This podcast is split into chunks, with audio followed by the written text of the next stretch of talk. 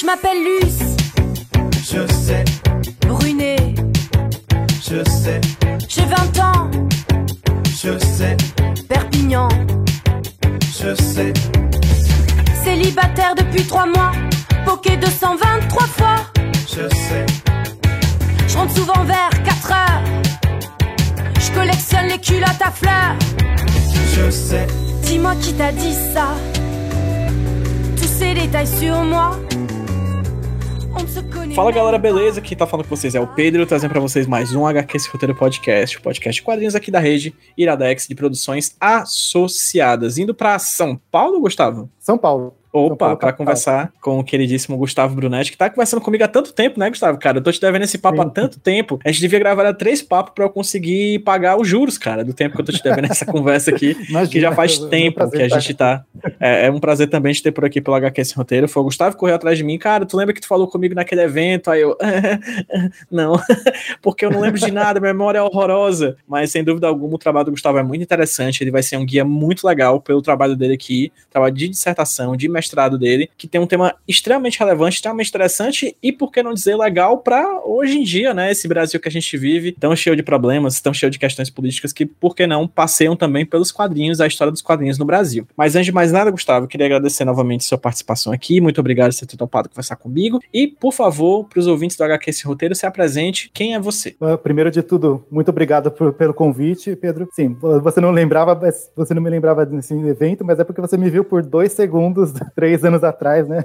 Imagina que eu ia achar que ia ser ruim você não lembrar de mim. É, bom, meu nome é Gustavo Brunetti, eu sou pesquisador em estudos da tradução. A minha pesquisa envolve estudos da tradução, estudos de quadrinhos e história. É, durante muito tempo eu dei aula em ensino superior, espero voltar. Eu parei principalmente por causa do mestrado, né? E espero voltar em breve aí. Eu sou professor faz muito tempo e é o, é o que eu mais gosto de fazer mesmo. A gente gosta, a gente gosta desse negócio, né? De se dar aula, cara, de ser Sim, professor, é um pois negócio é. viciante, Vicia, né? É, é, acho que é por isso que o povo paga pouco. Mas enfim, é, depois a gente conversa sobre isso chorando. Gustavo, Uma mesa de Fala um um, pouco- dia. é, se possível, em São Paulo aí na próxima jornada de quadrinhos. Gustavo, cara, vamos fazer uma jornada pela tua carreira acadêmica, assim. De onde é que você veio? Qual, é sua- qual foi sua graduação? Como é que foi teu mestrado? Onde é que foi? E se possível, é, depois que você fizer essa trajetória, me fala onde é que se encaixa o quadrinho nisso tudo. Desde quando você estuda quadrinhos, enfim, como é que quadrinho se tornou o teu objeto de pesquisa no final das contas? Sim. É, a minha graduação em letras, eu fiz letras português e francês na USP, na FFLS USP. E depois de que eu me formei, eu fiquei, vou, vou confessar, eu fiquei muito tempo sem saber o que fazer da vida. Né? Eu estava dando aula nessa época, eu dava aula em, em escolas de inglês, mas eu não, não tinha muita perspectiva do que fazer. E depois eu fiz uma pós-graduação, é, lato sensu, em estudos da tradução. Depois que eu fiz essa pós-graduação, eu fiz na, na Anhanguera, eu fiz essa pós-graduação e comecei a dar aula na FMU, no curso de tradução. É, durante muito tempo eu, fiquei dando aula na FMU e é, existia assim, era uma pressão e, uma, e uma- um, incentivo para eu fazer o meu mestrado.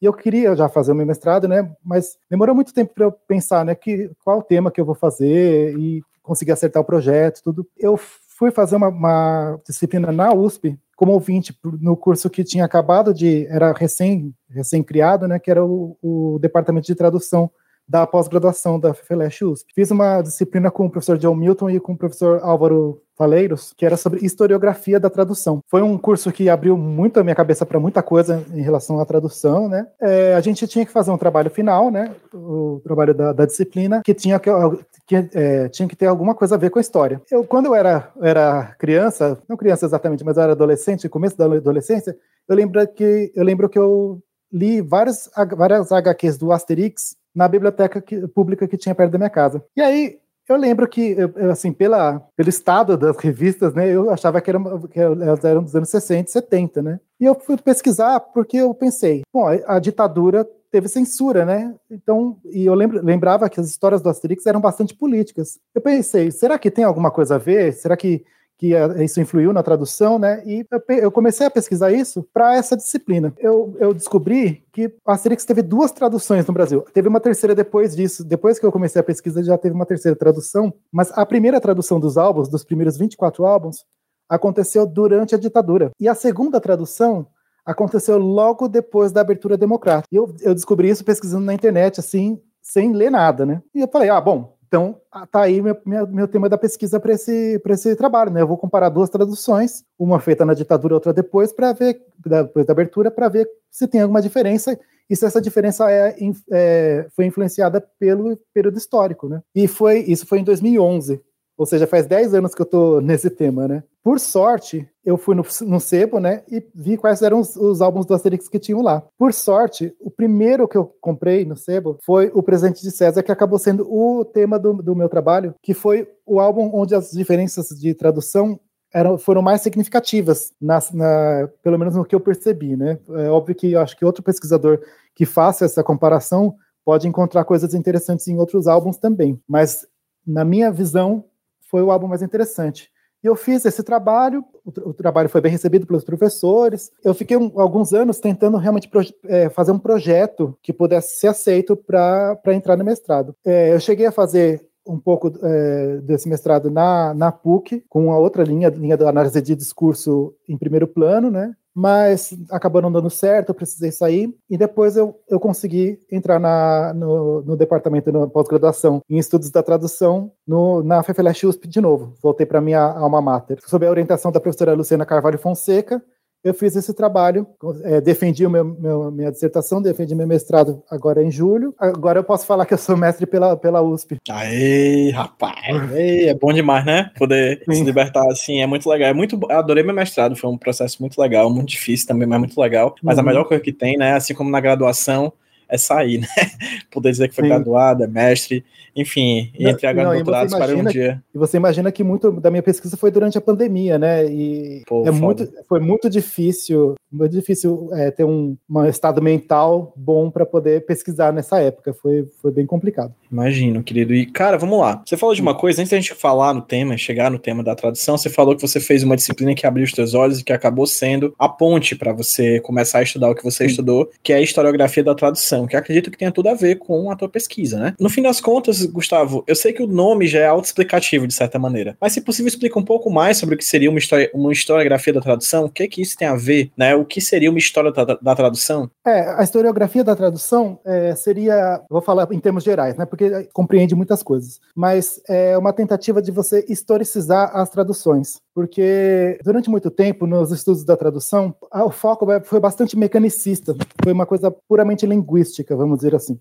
Então, você via um texto original, né, que a gente nem chama de mais original, né, o, o texto fonte e o texto alvo, e aí você comparava linguisticamente os dois e, e a, a, muitas vezes também era uma avaliação do, de traduzir o certo, traduzir o errado, quão próximo estava do original e tudo mais. Essa perspectiva puramente mecânica foi sendo abandonada ao longo do tempo dos estudos da tradução, principalmente do, depois dos estudos do Itamar e Evenzuar, que, falando sobre os polissistemas, e a, a, a, partir daí, cada vez mais a tradução foi, foi inserida num contexto histórico e político e social. Isso faz também que, com que é, a gente veja as traduções não mais é, sob a perspectiva do certo, errado, do bem traduzido, do mal traduzido, mas também entender por que foi traduzido daquela maneira, que forças agiram para que a tradução ficasse daquela maneira. É, e quando eu falo que forças, muitas vezes podem ser forças econômicas, não, não necessariamente forças políticas repressoras, como, como é o caso do meu trabalho, né? Muitas vezes é uma questão econômica, uma questão de, de uma questão social, uma questão moral, e inserir e entender a tradução como produto de sua época. Né? A gente tem uma, uma, uma, uma mania de pensar na tradução, ah, essa tradução ficou muito boa, não precisa fazer outra. Né? Não, aquela tradução também vai ficar datada. Aquela e assim como aquela tradução também pode ser interessante para outras épocas também. Então, você é, tem vários trabalhos que são bastante interessantes, que comparam várias traduções de um mesmo, uma mesma obra, né? Se eu não me engano, agora eu não lembro, acho que foi uma orientadora do John Milton mesmo, que comparou várias traduções de Orgulho e Preconceito feitas ao longo das décadas no Brasil. É, o interessante é mostrar que cada tradução de cada época reflete um pouco os interesses da época. Então, a, historiografia da tradução, agora resumindo, né, voltando ao ponto, ponto inicial, é uma, é uma tentativa, né, e muito sucesso muitas vezes, de historicizar a tradução, não deixar ela uma, como uma coisa absoluta e solta no espaço e tempo. Eu tô vendo aqui que teu trabalho tem cinco capítulos, né? Histórico Sim. da é, tem uma introdução, né? Histórico da uhum. publicação da Asterix, a tradução e censura, né? Essa relação entre tradução e censura, é, a linguagem das HQs e o presente de César, em que você especificamente fala sobre a, a HQ né? Você fala, faz esse grande trajeto até no final chegar e falar sobre a HQ. Então, A na verdade, pode- é, no, é no sexto capítulo que eu faço a análise mesmo, né?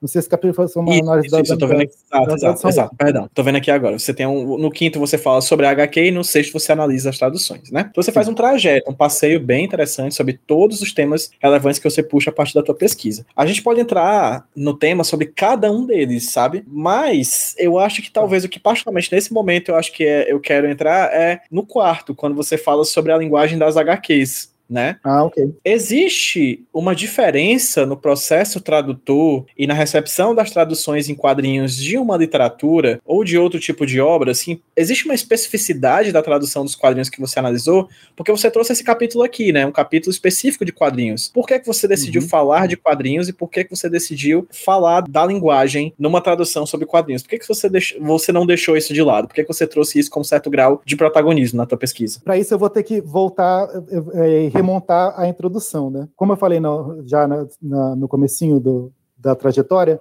eu descobri que tinha duas traduções de Asterix feitas no Brasil, uma que foi feita durante a ditadura e outra que foi feita logo depois da reabertura. Eu comecei a pesquisar, né? E quando eu, quando eu, eu, eu comecei, eu descobri que isso aconteceu, eu pensei assim: bom, durante a ditadura como tinha censura, eu acho que a- o tradutor amenizou os temas políticos, ou até cortou, né? eh, tentou esconder as questões políticas do, da HQ. E na tradução que voltou, depois que voltou a, a democracia, eu imagino que essas- esses elementos políticos tenham voltado para a tradução. Essa foi a, a minha hipótese antes de ler os, os HQs. Quando eu comecei a ler o Presente de César e cotejar a tradução, eu percebi que era exatamente o contrário. A pessoa que fez a tradução nos anos 70, cujo nome é Eli Gomes, ela fez, ela inseriu vários elementos políticos que não estavam presentes no original. Era uma- ela adicionou elementos. E eu vou dar uns exemplos mais para frente que, que talvez fique bem claro o que eu estou falando aqui. Mas o, por, que, por que, que eu achei isso interessante? Porque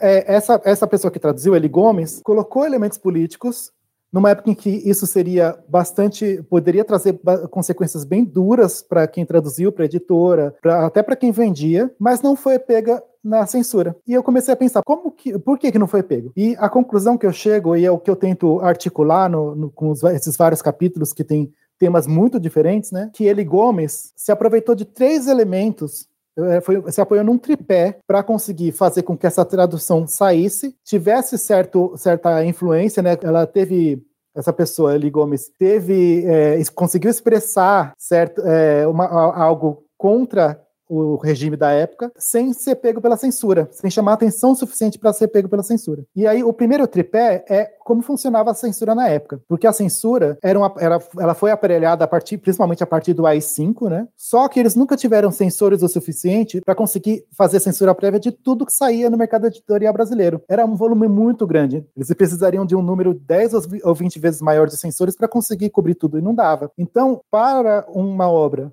ser censurada mesmo, que precisaria de uma denúncia, ou seja, precisaria de um cidadão de bem, percebeu que era subversivo na tradução, fazer uma denúncia e aí os censores iriam prestar atenção naquela obra. Ou seja, a pessoa que traduziu tinha que fazer essa tradução de um jeito que não chamasse atenção. Então, o primeiro tripé, o primeiro pé do tripé seria como funcionava a censura na época. O segundo pé é a linguagem das HQs. Na, na, hora, na hora que você vai traduzir uma HQ, os limites da tradução, assim como os limites da linguagem da HQ, são diferentes dos limites da linguagem da, da prosa, né, da, da literatura. Então, Eli Gomes teve que fazer uma tradução, apesar dessas adições é, não ficassem estranhas, a, a, essas adições não ficassem estranhas na hora que você olhasse, parecer que faz parte da obra aquilo. E eu vou, eu vou voltar mais nesse ponto um pouquinho, mas eu, eu quero só terminar o terceiro, o terceiro pé do tripé. O terceiro pé do tripé é, são as próprias características da obra do Asterix, que é uma, uma obra cheia de anacronismo, uma obra de humor, uma obra para um público infanto-juvenil. Então, essa pessoa que traduziu se aproveitou desses três elementos para fazer uma, uma, tradução que não chamasse a atenção da censura. E aí a gente pode voltar na, na, questão da linguagem das HQs. Talvez você tenha feito entrevista, eu acho que você fez entrevista com o Érico Assis já aqui, ele pode ter falado, o Érico tem muita experiência com tradução de, de HQ, né, ele vai poder, poderia falar muito mais do que eu em relação a isso. Mas, numa, inclusive, a, a tese dele, vários textos dele foram muito importantes para a minha pesquisa. Quando você traduz um texto, é uma tendência geral, né, que foi apontada pela Mona Baker, a, a tradução geralmente é um pouco mais longa que o texto original. No caso do inglês para o português, geralmente você tem um 35% de aumento. Ou seja, se você pegar um romance de 100 páginas em inglês, na, a tradução, a tendência é que ele tenha umas 135 páginas em português. Agora você imagina, Pedro, você tem um espaço no balão, você tem que fazer uma tradução que, que assim, se você não pensasse na questão do espaço, ia ficar maior que o balão. Então, tradu o tradutor de, de, de, HQ, ele, apesar de que é, tem uma prática aqui no Brasil de que diminuir um pouco a letra para poder ajudar nesse, nesse sentido, mas o tradutor de quadrinho ele também tem que ter um poder de síntese muito bom. Pensar em quais palavras seriam mais curtas, pensar em qual, qual estrutura gramatical seria mais curta, sem perder a comunicação, sem perder a, a clareza, né? Porque é, é, você tem que respeitar o, o, tipo de discurso que o personagem tem, o tipo de discurso que, que a HQ tem em geral. Então, a HQ ela impõe limites diferentes em relação à, à, literatura. Você pega uma literatura prosa, você não precisa se preocupar em tamanho das, das palavras que vão estar, você não precisa se preocupar em geral, né? Algumas, algumas prosas são mais poéticas e tem esse tipo de elemento. Mas, em geral, na prosa do dia a dia, prosa 95% das vezes, é, você está preocupado mais em uma, numa questão de, de significado e, e, de fluência, muitas vezes, né? Na HQ, a gente tem a questão de que a HQ fala, né? Então, você tem uma, uma, uma oralidade muito maior na, no, no, que você traduz, mas também tem a questão do espaço, tem a questão de você, você se adequar à imagem. Então, você não, você não pode traduzir algo que contradiga o que está na imagem. E é uma prática que aconteceu bastante na tradução de prosa, de você eliminar trechos, você trocar. Vou dar um exemplo na ditadura, por exemplo. Tem uma, um romance Silas Manor do, do Dickens, isso é apontado pelo John Milton, né? Que existia a Red House. E na tradução ficou como a Casa Amarela. Por que Casa Amarela? Porque era uma tradução feita na ditadura. É, eles não, não, não queriam que achasse que fosse uma. Assim, não, nunca se fazia nada relacionado a vermelho e coisas assim, para não, não achar que teria associação ao comunismo. No romanceiro original não tinha, era só a cor da casa mesmo. Só que na tradução eles trocaram. E no romance você troca e o leitor do, do romance não, não sabe o que acontece. Na, no quadrinho, se a casa for vermelha, vai ser vermelha. Né? Precisa de uma, uma, uma intervenção editorial muito grande para você trocar essa cor. É mais do que o poder que o, o, tradutor do quadrinho tem. Nesse caso, é pode ser o editor, pode ser várias outras pessoas que influem nisso, mas não é o tradutor. Então, o tradutor, ele. Isso é uma coisa que o, o, Érico Assis chama de ingerência do tradutor, que ele, ele tem que observar toda a imagem, ele tem que entender a, a questão imagética e a questão textual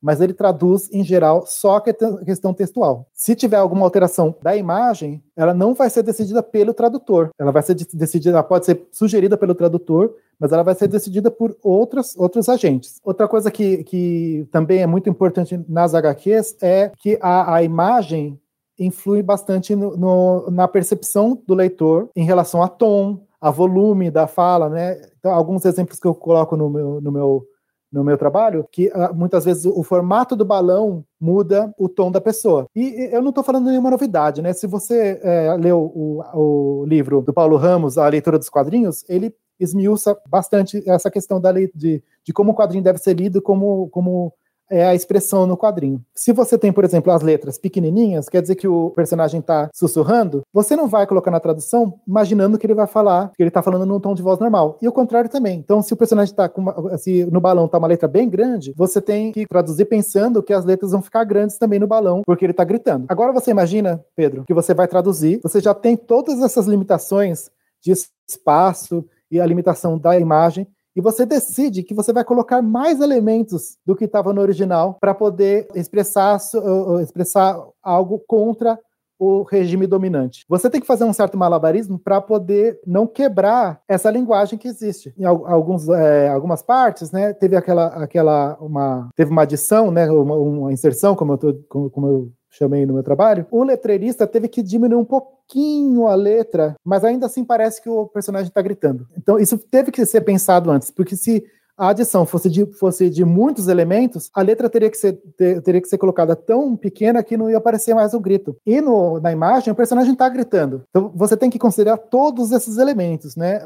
Então, eu, é uma coisa que eu digo no, no, na minha pesquisa, é que o tradutor de quadrinhos, ele tem, em relação à tradução literária, principalmente de prosa, tem muito mais limites a considerar. Então, apesar, de, apesar disso, não, não só apesar disso, na verdade, por causa disso, tem que trabalhar com um pouco mais de criatividade e trabalhar com o poder de síntese. Interessantíssimo tudo que você falou aí, como a tradução se dá especificamente no campo dos quadrinhos, né? Mas vamos falar uhum. de outra coisa específica. Vamos falar da época da censura, na época da Sim. ditadura militar. Como é que se dava, como é que foi a tua pesquisa em relação à ditadura e como era a relação dos ditadores com o trabalho do tradutor e essa vinda de obras estrangeiras para cá e o que, que você encontrou, no final das contas, quando você fez essa pesquisa relacionada à tradução e ditadura? É, a minha pesquisa é, foi, primeiro, ela foi historiográfica, né? Eu, eu comecei a ler sobre a história da ditadura no Brasil. Eu, eu, não me aprofundei nas causas do meu trabalho, porque senão seria um trabalho só sobre isso, né? Mas é, eu, eu, eu, me foquei um pouco mais nas consequências, né? E não só na,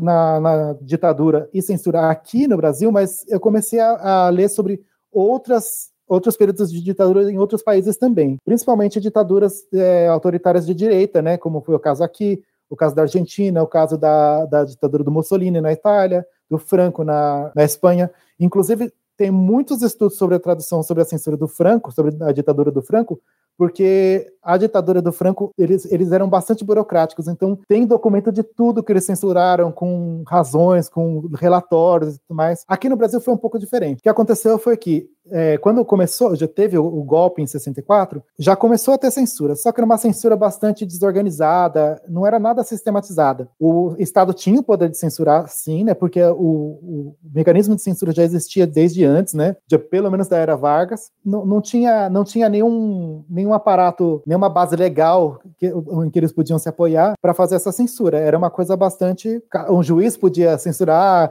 delegado e coisas assim. Depois do AI-5, o, o Estado passou ter muito mais poder e principalmente com a regulamentação, regulamentação que teve, acho que 70, se não me engano, regulamentação da censura mesmo. É, apesar dessa regulamentação, não foi muito, os critérios não eram nada específicos. Eu não estou conseguindo encontrar exatamente aqui é, a linguagem, mas poderia se censurar qualquer coisa que fosse subversiva, contrária à moral e os bons costumes brasileiros e coisas assim. Isso fazia com que cada censor tivesse o seu critério do que, do que seria é, contra a moral e os bons costumes. Uma coisa que é importante a gente perceber é que aqui na ditadura brasileira, a gente teve alguns ciclos de endurecimento né, da, da, censura e da, da, ditadura e alguns ciclos de relaxamento, vamos dizer assim. Mas é, eram ciclos curtos, às vezes tinha, dependia do, do presidente que estava que tava em exercício, ou se não, do ministro da Justiça em exercício.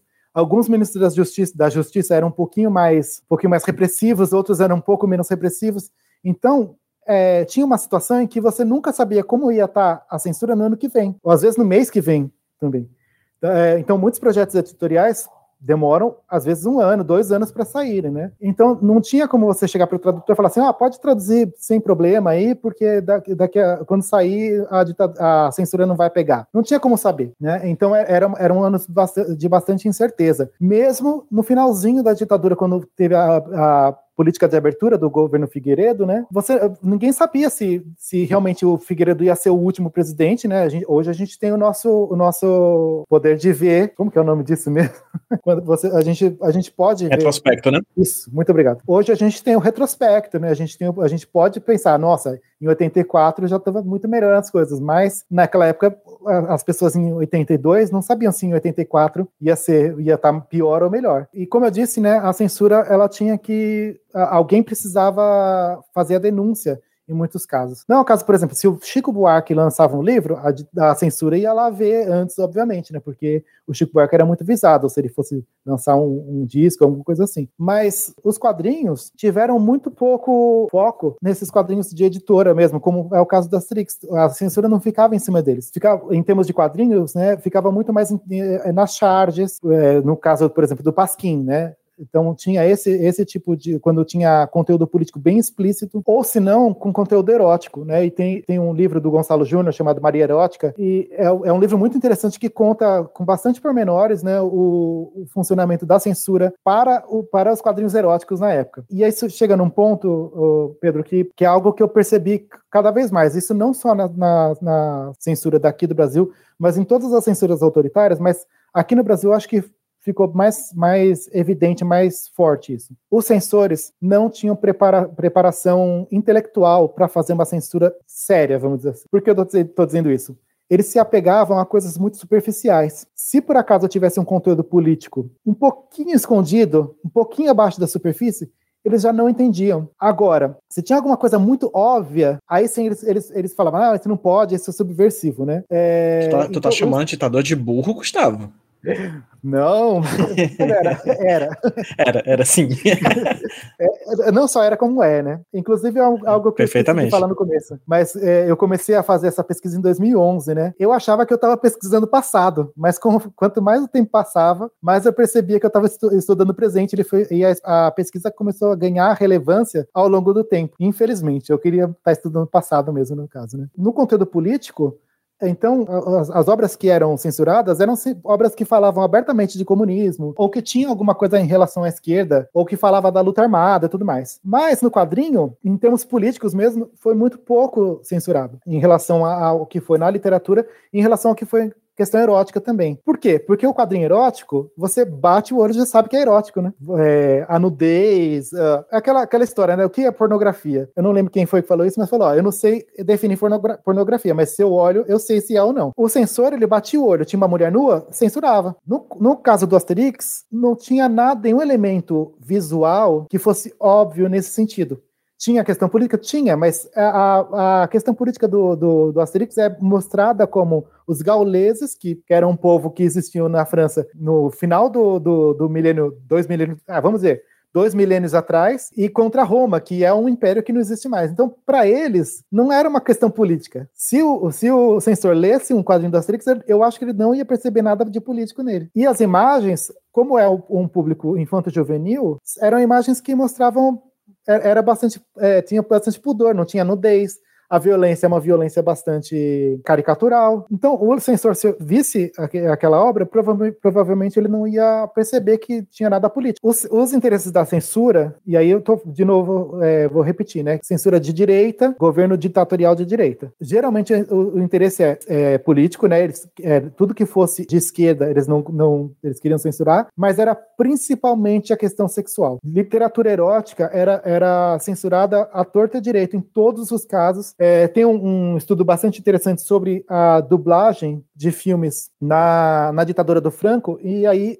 como, como eles faziam para encobrir temas que podiam ofender a igreja, por exemplo. Então, um filme do Billy Wilder que tinha adultério, a dublagem era mudada para não parecer que a, a moça principal do, do, do, filme estava cometendo adultério. Como no Asterix não tem nada de sexual, não teve tanto essa, essa esse foco, né? Nossa, vamos, vamos censurar isso. Nenhum cidadão de bem olhou e falou assim: meu filho tá lendo coisa, coisa subversiva. Porque a imagem, né? É, o que eu falei, era na, no, no, nível mais superficial. Não tem nada de político. E era só nesse nível que o, que o censor chegava. Perfeito. Você tá falando aí de uma coisa muito interessante você falou no comecinho de que em que momento o presente de César foi lançado. No caso, no primeiro momento, em 75, né? Fala um pouquinho se possível, Gustavo, na verdade, passei um pouquinho sobre o que é o Asterix, no final das contas, não é possível que quem tenha ouvindo a, ouvindo a gente não saiba o que é o Asterix, mas é interessante falar, né? Tipo, vai que não sabe, né? O que é o Asterix, de que, de, quem é esse personagem, quem o criou, de onde ele vem, o que, é, do que, é que ele trata, e por que, que é, é imprescindível falar dele e de traduções dele, né, numa dimensão política durante a ditadura, assim, porque ele, ele é muito político, né, ele é um quadrinho político para um cacete, assim, ele é, ele é definitivamente político e, e num período ditatorial, a política dele, como você muito bem falou, passa desapercebida numa primeira visão, né, é, mas fala um pouquinho sobre o que é o Asterix e o trajeto do Asterix aqui no Brasil,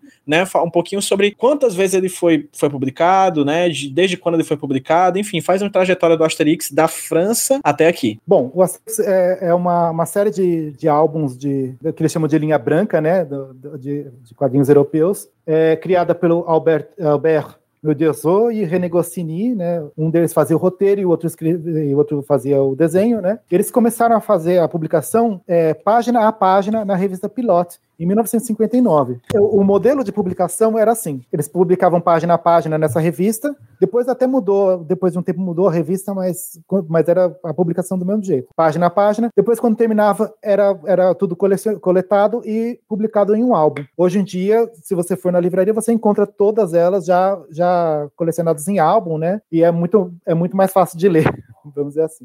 Publicaram de 59 até 77 juntos, só que o Goscinny morreu em 77. E a partir daí, de 80 a 2009, foi o Uderzo que começou a roteirizar e desenhar os álbuns. Em, 2006, em 2013, o, ele se aposentou, mas aí ele passou a tocha para dois, o Didier Conrad e o Jean-Yves Ferry, que são os, os autores atuais. Eu não sei agora se eles continuam publicando, mas em 2020, eles publicaram um quadrinho, um, um álbum desses, que já que assim tinha a benção do, do, do autor original, mas não é, não tinha nada, é, não, não envolveu o Derzo. Esses quadrinhos é, contavam basicamente as aventuras do Asterix, que era um gaulês, e, e a aldeia dele. A aldeia do Asterix era uma aldeia pequenininha na Gália e era a única aldeia que ainda não tinha sido conquistada pelo César. O Júlio César, o famoso lá, é o, vamos dizer, o grande vilão da trama. Cada álbum tem uma história que é fechada em si mesma, então você pode, pode ler as histórias em qualquer ordem, não tem, não tem continuidade, não tem cronologia, vamos dizer assim, não é como os quadrinhos de super-herói que a gente conhece hoje em dia, né? Você pode entrar, eh, pegar qualquer álbum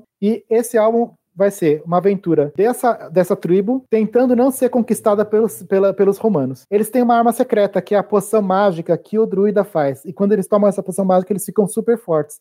É por isso que eles não conseguem ser dominados pelo, pelos romanos. Claro que não é sempre assim. Ah, eles contra os romanos. Toda a história tem algum elemento é, diferente, como é o caso do presidente de César, né, que a disputa nem é contra os romanos, a disputa é interna, mas os romanos estão envolvidos na história. É, é um quadrinho muito engraçado, muito bem desenhado. É uma coisa que não é porque eu estudei, mas eu recomendo mesmo. São os 24 álbuns originais são são todos muito bons. Você encontra em qualquer, qualquer sebo você encontra para vender e você encontra edições mais novas também. Como você pode perceber, tem essa questão da, da aldeia pequena, resistindo à dominação. Por que, que a gente fala que é um conteúdo bastante político? Porque para o leitor o francês, ele interpretava como a França como um reduto cultural que resistia contra a dominação cultural americana. Então, fazendo uma, uma, uma analogia, seria como a França sendo os gauleses e os Estados Unidos sendo, sendo Roma. É, é, uma, é uma organização militar, hegemônica, tentando fazer com que, com que o estilo de vida dos, dos, dos gauleses é, suma. Trazendo aqui para o Brasil, não, era, não é um salto muito grande você, você imaginar que os gauleses eram a resistência aqui no Brasil contra a dominação cultural hegemônica da ditadura. Obviamente, eu falo na minha pesquisa que isso é um pouquinho mais complicado, né? Ainda mais nesse álbum, porque o grande, uh, a trama principal não é com os romanos, mas ainda assim você pode fazer. Alguns autores mostram que, que é uma é uma analogia vaga o suficiente para você pensar no Asterix como qualquer tipo de resistência à dominação, não só aos Estados Unidos. Então, eu acho que é muito fácil qualquer pessoa se identificar com essa questão, com, com a resistência que o Asterix faz contra os romanos, né? Eu acho que dá para fazer, fazer essa analogia em quase qualquer situação. Então, falando agora sobre a publicação dele no Brasil, é, eles começaram a, a ser traduzidos no, no, final dos anos 60 pela editora Cedibra. E aí começou o meu problema, Pedro. Você não tem ideia de como eu pesquisei, de como eu procurei, porque os álbuns do, da Cedibra não tem é, os créditos, né? A ficha, a ficha, bibliográfica é muito, tem muito pouca coisa. Não tem, por exemplo, a data de publicação aqui no Brasil de cada álbum. Então eu tive que presumir muita coisa. No caso do Presente de César, ele foi publicado lá fora em 74. A, a, a Cedibra foi a primeira editora, eles, eles publicaram do, do final dos anos 60, eu acho que foi 67, mas eu não tenho certeza. Mas do final dos anos 60 até 84 foi a, a, os, os álbuns que foram publicados pela Cedibra. E aí em 84 85, a partir de 85, eles são, foram publicados, são até hoje publicados pela editora Record. Isso eu não consegui é, botar uma data específica no, no presente, de, presente de César, mas eu sei que foi entre 74 e 84, então eu sei que foi durante a ditadura. No site do, do Guia dos Quadrinhos, está escrito lá como 75, mas essa é a única fonte que eu vi que dá uma data específica. Eu acho que, assim, é seguro pensar em 75, mas eu não, eu não colocaria como uma certeza total. Bom, então teve essa, essa, essa, tradução. Nessa tradução, os 24 álbuns foram publicados, os 24 álbuns que foram publicados é, foram escritos pelos dois autores originais, né? Eles foram publicados e traduzidos, e isso envolveu 10 tradutores diferentes. E um deles, que era o, o Cláudio Vaga, já estava na primeira tradução. Ele fez a, a, retradução de praticamente todos os álbuns quando foi para Record. É, essa tradução da Cedibra envolveu acho que 10 tradutores. Muitas dessas traduções, 10 traduções dessas foram feitas por, por, uma pessoa chamada Eli Gomes. E esse foi outro problema que eu encontrei no meu, no meu, na minha pesquisa. Eu não tenho ideia de quem seja Eli Gomes. A única coisa que eu sei sobre essa pessoa é o nome. Eu não sei se é homem ou mulher, porque Eli é um nome, é um nome que pode ser Eli masculino ou é, apelido de Eliana, ele, ou coisa assim. Eu não sei se a pessoa está viva. Eu não sei se a pessoa existiu de verdade, pode ter sido um pseudônimo. Eu não sei se foi pseudônimo para uma pessoa. Tem uma possibilidade que eu, que eu avento de ser um pseudônimo que eles colocavam, que a editora colocava, quando eles achavam que podia ter problema com a censura, porque daí a censura não ia encontrar quem fez aquela tradução, seria uma maneira de proteger os, os tradutores. E essa tradução foi feita durante a ditadura, nesse esse grupo das 24 traduções. No presente de César, especificamente, teve essas inserções, né? E, e é o que eu, é o, esse é, é exatamente o, o foco do meu trabalho, né? É o, é o, o, o, corpus mesmo é em relação a essas, essas inserções. E aí, em 85, a Record resolveu é, conseguir os direitos de publicação e resolveu, é, dos 24 álbuns,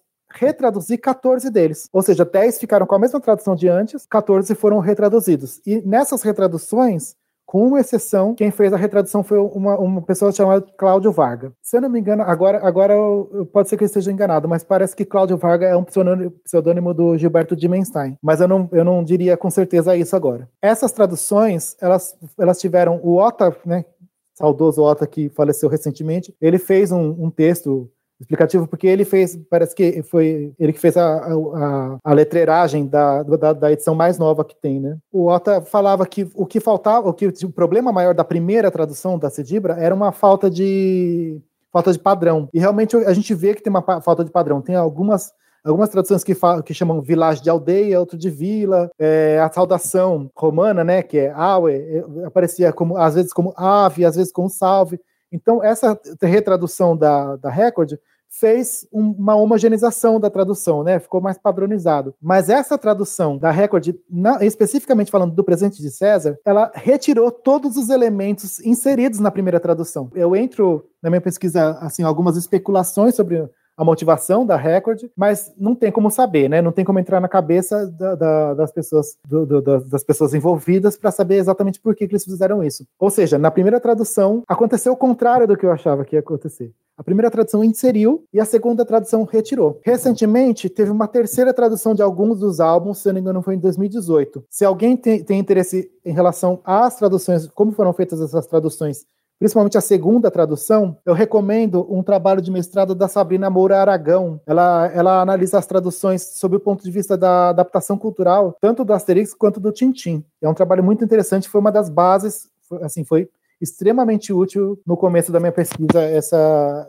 essa dissertação dela. Adorei o trajeto que você falou do Asterix, adorei tudo isso que você falou, adorei como, apesar da, da obra, da primeira tradução, ela não ter uma continuidade, né, como você falou, é uma coisa um pouco bagunçada, mesmo o Otto propriamente falou disso, né, uhum. é, adoro como existe esse caráter criativo da, que todo, todo trabalho tradutor também é um trabalho criativo, né, a gente já, acho que os ouvintes do HQ Roteiro já ouviram HQ, é, podcasts suficientes com a Dandara, com o Érico, com o JP Martins, é, para saber que o trabalho de tradução também é um trabalho criador, né? Você encontrar esses vínculos né, entre essas linguagens e essas traduções que não são somente literais, né? São um há, há um trabalho criativo muito grande. Mas especificamente nessa obra que tu analisou, né, Gustavo? O trabalho criativo foi, inclusive, um pouquinho. Um, um pouquinho.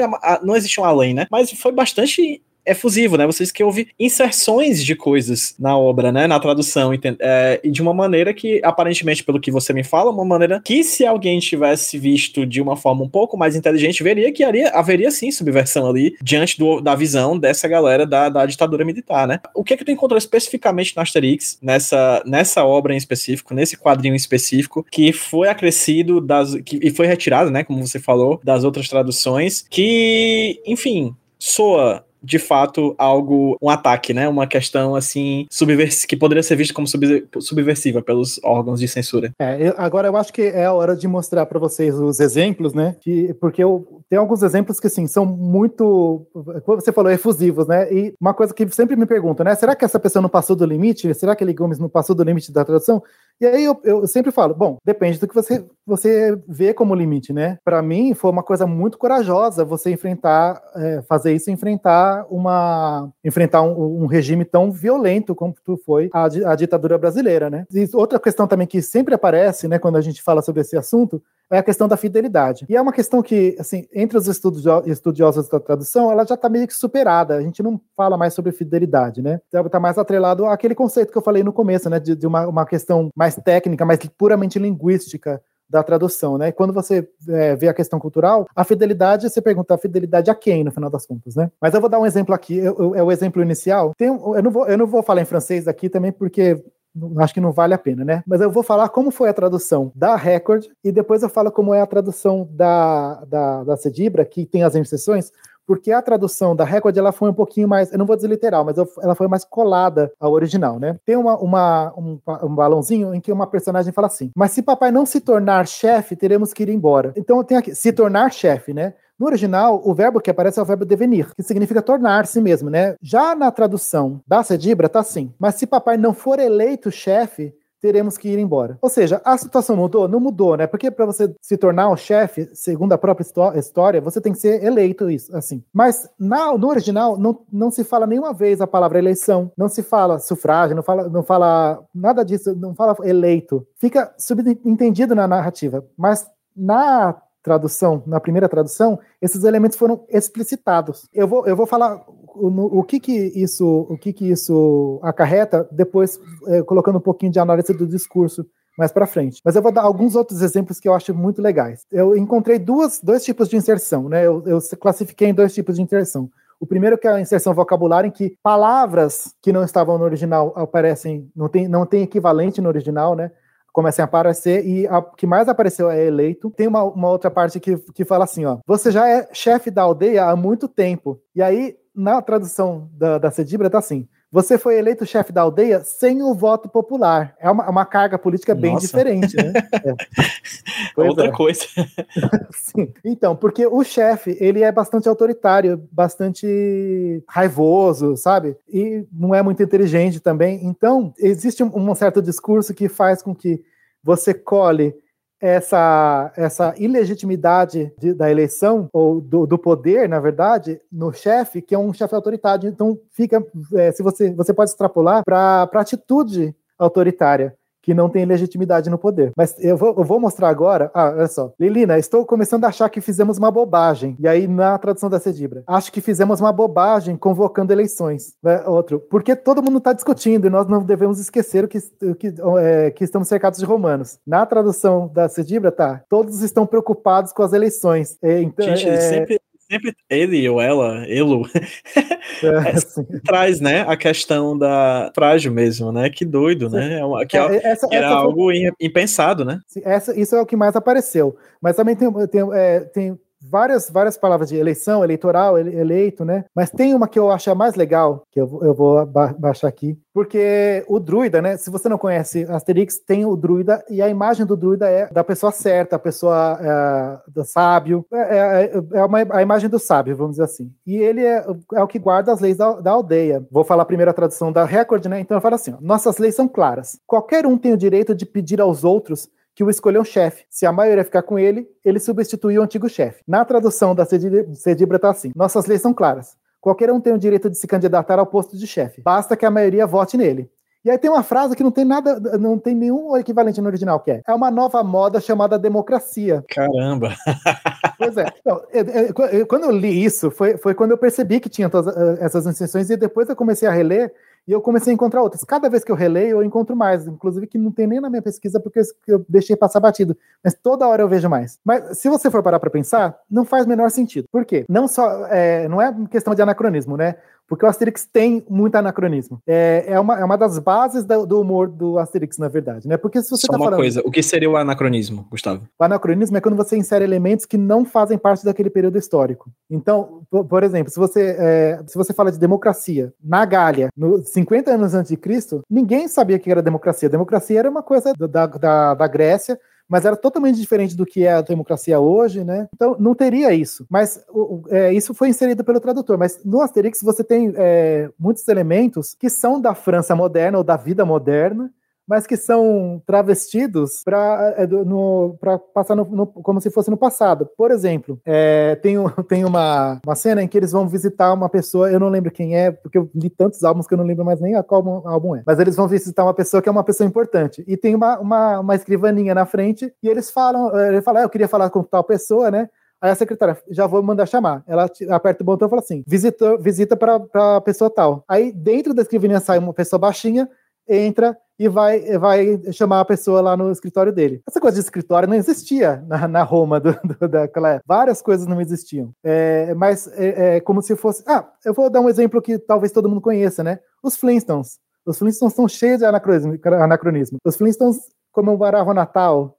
Eles tinham um modo de vida que era um modo de vida americano na época, nos anos 50. Então, os Flintstones eles, têm, eles são baseados no anacronismo, o Asterix também tem isso. E é por isso que quando você coloca, você coloca na boca do druida a palavra democracia, não fica estranho para o leitor brasileiro. Se você não comparar com o original, você não imagina que o druida não falou aquilo. Então, é, mas olha só, o anacronismo aqui, tudo bem. Mas você tem o druida falando, é uma nova moda chamada democracia. E ele fala que as leis são claras. Mas espera aí. Ele está falando que o chefe pode ser eleito, e que é uma nova moda da democracia, mas já está na lei da, da, da, aldeia, e é uma lei que é muito clara e que não existia antes, então não, tem, não faz sentido ele falar que as leis da, da aldeia são claras, mas que existe uma nova moda chamada democracia, não bate uma coisa com a outra. Mas aí você precisa parar para pensar, né, para chegar nisso. Eu só percebi isso depois de muitas leituras, né? E no quadrinho seguinte, o chefe sai muito raivoso lá, e ele fala assim: eu vou expulsá-lo daqui agora mesmo, né? Falando do, do inimigo político dele. No, na tradução da Cedibra, fala assim: vou expulsá-los daqui. É por isso que detesta essa tal de democracia. Ou seja, na, na figura do chefe autoritário, ele fala: eu detesto essa tal de democracia. Isso é, isso é muito emblemático da, da tradução. Eu acho que esses, esses dois quadrinhos que estão na página 16 são os que mais. É, os mais evidentes em relação a isso. E, e aí a gente começa, eu começo a entrar aqui na análise do discurso, né? Eu peguei um pouquinho de tudo para fazer essa pesquisa, eu, vários autores de várias áreas diferentes. Qual é a, a, a, minha, o que eu defendo? O Fiorin, Luiz Fiorin, é, ele fala sobre a, a questão do, da interdiscursividade, inter, inter, intertextualidade, baseado no Bakhtin. E ele fala uma coisa muito interessante. Ele fala que o discurso da ditadura é centrífugo, ou seja, ele tenta concentrar sempre tudo naquele discurso dele. Então, quando eles vão combater um discurso, eles não combatem o discurso, o outro discurso enfrentando. Eles combatem tentando suprimir. E é por isso que numa ditadura é tão importante ter uma censura. Você admitir a existência de outros discursos, de outras é, maneiras de, de, ver a vida, outros pressupostos, já é uma coisa que vai contra o discurso da ditadura. Para a ditadura tem que ser só o discurso dele. Ao passo de que os discursos das democracias os discursos são, é, são discursos centrípetos, ele fala, que valorizam a pluralidade, valorizam a diversidade. Ou seja, Eli Gomes, quando colocou essas palavras, mesmo que tradutor ou tradutora não tenha falado explicitamente nada contra a ditadura, só o fato dele colocar essas palavras que ampliam o vocabulário político do leitor, a gente não pode esquecer que é um leitor infanto-juvenil. Só pelo fato de usar palavras que têm a ver com o campo político, e principalmente palavras que não seriam palavras que, que, que a ditadura veria de maneira favorável, já está se contrapondo a esse discurso. Na história, a eleição que existe é uma eleição muito bagunçada, a volta ao status quo é vista como o, o final feliz. Então, se você for parar para pensar, a democracia não é bem mostrada na, na, história. Mas só o fato de você mostrar a possibilidade de democracia já é uma coisa que vai contra o discurso dominante da época da, da ditadura no Brasil. Só o fato de você, você falar a palavra democracia, de você falar a palavra da eleição, já era suficiente para ir contra e de levantar, uma pulga atrás da orelha do leitor jovem que estava vendo aquilo. Eu falei, né, das inserções vocabulárias e eu vi uma outra, um outro tipo de inserção, que eu, aí eu chamei de inserções intertextuais mesmo. Existe uma referência a textos nessa tradução. e uma referência a um texto que não existe no original. Porque no original, né, tem uma coisa que a Sabrina, Sabrina Aragão é, apontou, né, que é, ela tem um quadrinho lá tem uns Beatles no, no, quando eles vão para Inglaterra, né? Porque eles vão para Bretanha, na verdade. Tem uma banda que está fazendo sucesso, que são os Beatles. E aí, no quadrinho, você percebe toda a referência aos Beatles de hoje e a, a, a música que eles estão cantando tem a ver com as músicas dos Beatles. Isso, isso é outra maneira de anacronismo, né? Na tradução, também tinha, tinha esse tipo de referência, né? Se o, tra, o tradutor pensar em, nossa, que referência que eu vou fazer e tudo. Mas na tradução feita pela Cedibra, existe, existiam algumas referências textuais que não estavam, não tinham equivalente na, no original. Então, por exemplo, né? Outra vez é o, o chefe é, gritando: Ah, e tem mais alguma coisa. Quem não estiver satisfeito pode ir embora. Na tradução da, da, da Cidibra tá assim: aqueles que não estão satisfeitos com o nosso governo podem ir embora. Para mim, é, isso é uma referência. A, essa não é tão textualmente explícita, mas para mim é uma referência um pouco explícita àquele slogan do governo Brasil ame ou deixo. Isso foi explicitado na, na fala intolerante do, do chefe. Ou senão, né, ele fala assim: Meus amigos, certas pessoas se atrevem a propor a mudança de chefe. Na tradução da Cidibra está escrito assim: meus amigos, um estrangeiro, apoiado por forças ocultas, teve a ousadia de propor eleições. Minha é, essa, essa coisa... senhora. É, sim.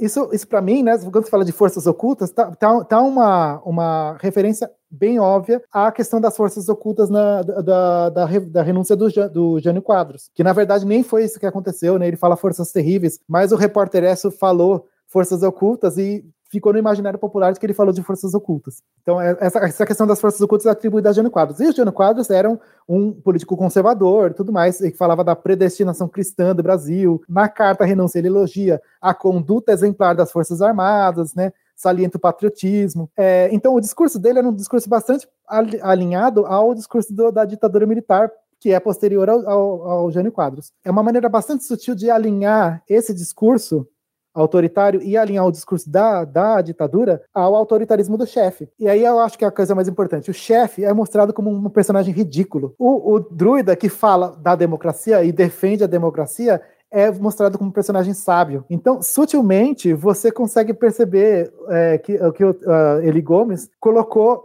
a democracia de uma maneira mais positiva e o autoritarismo de maneira mais negativa. E associou a figura autoritária ao governo brasileiro da época. Isso, para mim, é de uma, é, é de uma sagacidade, uma astúcia impressionante e também de uma coragem muito grande. Então, no final das contas, né, eu não sei quem é Eli Gomes, eu não sei se essa pessoa existiu de verdade. Mas eu consigo ver a obra, por um lado a obra, e por outro lado o contexto, e o negativo disso, para mim, é a imagem de Eli Gomes. E para mim, eu posso, eu não sei dizer se, do que Eli Gomes gostava, de que não gostava, não sei nada sobre a personalidade dela, mas eu posso dizer que era uma pessoa muito corajosa e muito inteligente e que soube aproveitar uma oportunidade como poucos. Eu termino uma pesquisa falando, né, que, que eu, uma, da, um dos, dos, uma das minhas esperanças com essa pesquisa é fazer instigar outros tradutores a ter essa ousadia para quando é necessário você falar, você lutar contra o autoritarismo, que é o que a gente está vivendo hoje e espero que a gente não chegue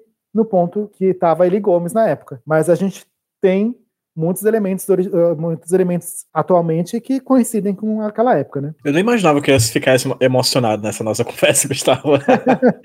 eu realmente não imaginava. Eu fui pego de surpresa com essa coisa, assim, dessa personagem que... É, é, eu pensava que a gente ia falar de Asterix, principalmente, mas eu acho que o Asterix nem de longe é o protagonista aqui, ou a protagonista, né? É essa Sim. figura, realmente, dessa tradutora ou desse tradutor que a gente não sabe quem é, de onde veio, para onde vai, enfim. É. Mas, sem dúvida alguma, deixou um trabalho materialmente muito interessante e subversivo. Eu eu adoro ser subversivo, acho que é uma palavra maravilhosa, Sim. sabe? Eu acho, eu, eu, adoro como, como. Tem vários tweets, né, que eu acho interessantes, que a galera coloca, ah, pessoas, de, pessoas de extrema direita fazem memes que, para, que parecem elogios, né? E a, a lógica do, da subversão é algo que, particularmente, eu amo de paixão, eu acho que essa pessoa foi muito subversiva. Aprendi a, a já mal, mal conheço, já considero pacas, você já me deu uma aula aqui sobre ela, e é interessantíssimo o quanto essa pessoa representa, né? Como você falou muito bem, a tradução, ela não é não deve ser nem de longe é e nem deve ser passivo, né? Ou algo tranquilo. Não, ela também é um, um elemento de, de subversão político, né? De força, né?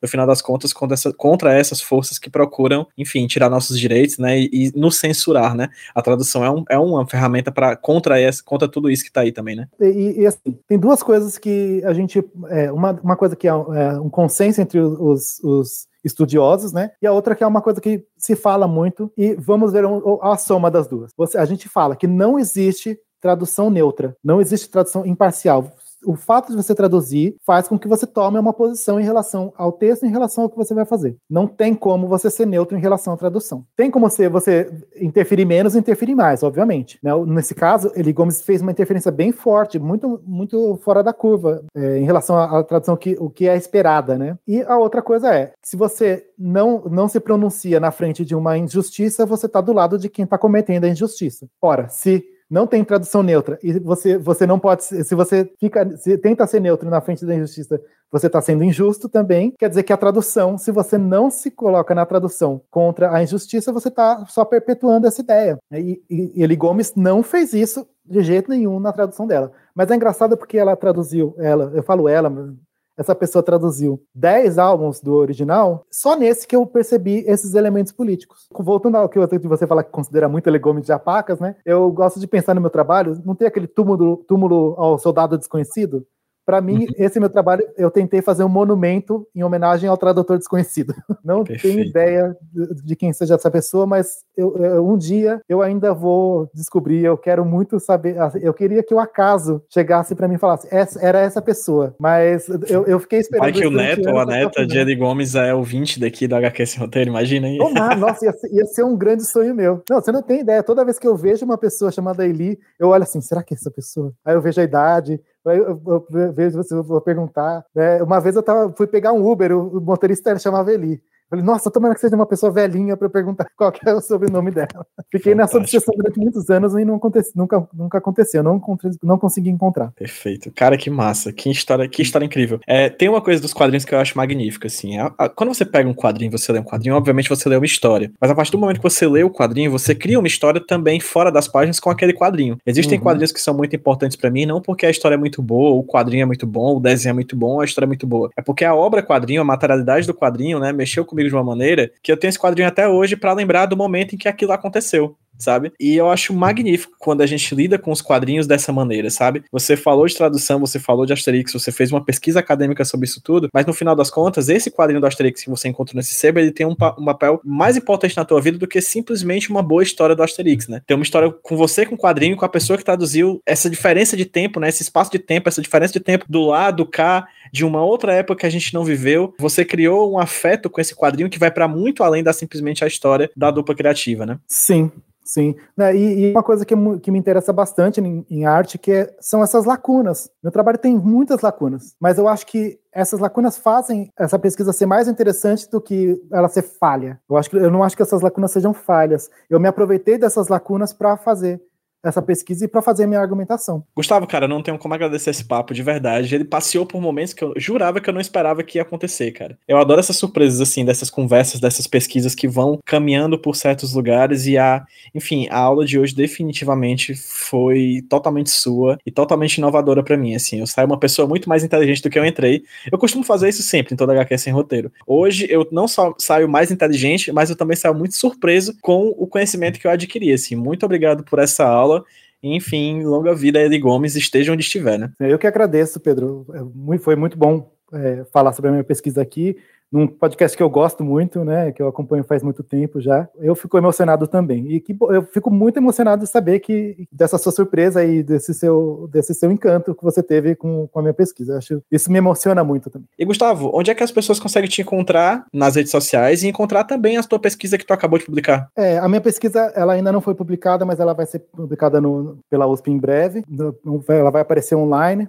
Mas quando, quando for, eu dou um recadinho para você e aí eu acho que você pode falar para os ouvintes também depois. Depois, pelo meu nome, vocês vão conseguir encontrar. Nas redes sociais, no Twitter, eu sou brunetíssimo. Isso tem a ver com o meu, meu podcast, tá? Porque eu tenho um podcast sobre séries chamado Seríssimo. Podcast que, que também vê as séries como produtos culturais e não apenas de, ah, nossa, o que, aconteceu nesse episódio, que se gosta ou não gosta, né? A gente vê, costuma ver o que influenciou essa série, o que essa série, é, quais outras séries foram influenciadas por ela, ver o contexto social dela, né? E ela tá, esse podcast está um pouco parado, justamente por causa do meu mestrado, mas em breve, eu tô, já estou preparando uma nova temporada, em breve, acho que no próximo mês já vai ter episódio novo, eu convido que.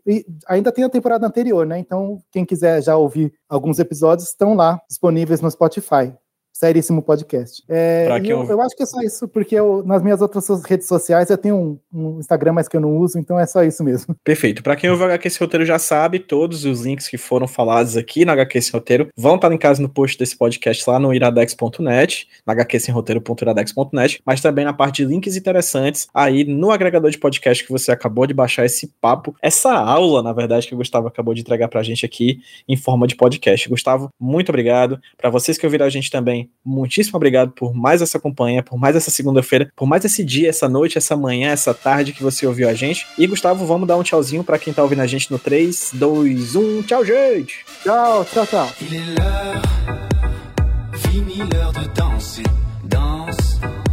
T'inquiète pas, tu vas danser, balance.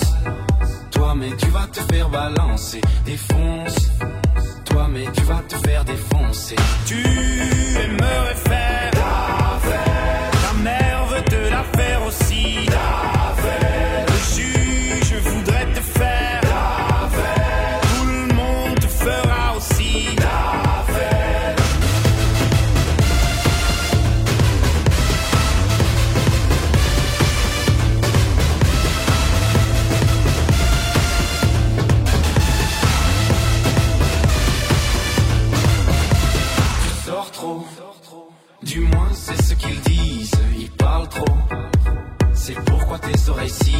À qui la faute C'est la faute à autrui, hein C'est les autres.